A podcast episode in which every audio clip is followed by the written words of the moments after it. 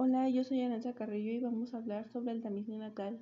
¿Qué es el tamiz natal? El tamiz natal consiste en analizar la sangre de los recién nacidos que se toma del talón. Cuando se encuentra algún cambio, se considera que el recién nacido es sospechoso de algún trastorno del metabolismo y esto debe confirmarse a través de otros estudios dirigidos.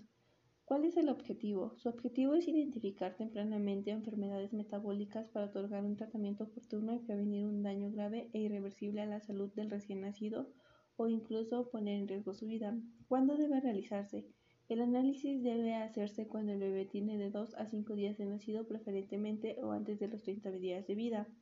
¿Cuántos tipos hay? Hay dos tipos y es el simple y el ampliado. El simple es un procedimiento que ha sido efectivo para el diagnóstico precoz de tan solo cuatro errores innatos del metabolismo y en el ampliado actualmente en todas las unidades se realiza el tamiz neonatal en el que se analizan 67 enfermedades denominado tamiz neonatal ampliado.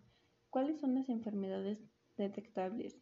Estas serían retraso mental, crisis aguda en las primeras semanas o meses de vida, enfermedad hepática, cataratas o septemia, inmunodeficiencias del sistema inmunológico, trastornos de la diferencia sexual o síndrome de la pérdida de sal, problemas pulmonares y digestivos y trastornos neuromusculares, cardíacos o muerte súbita.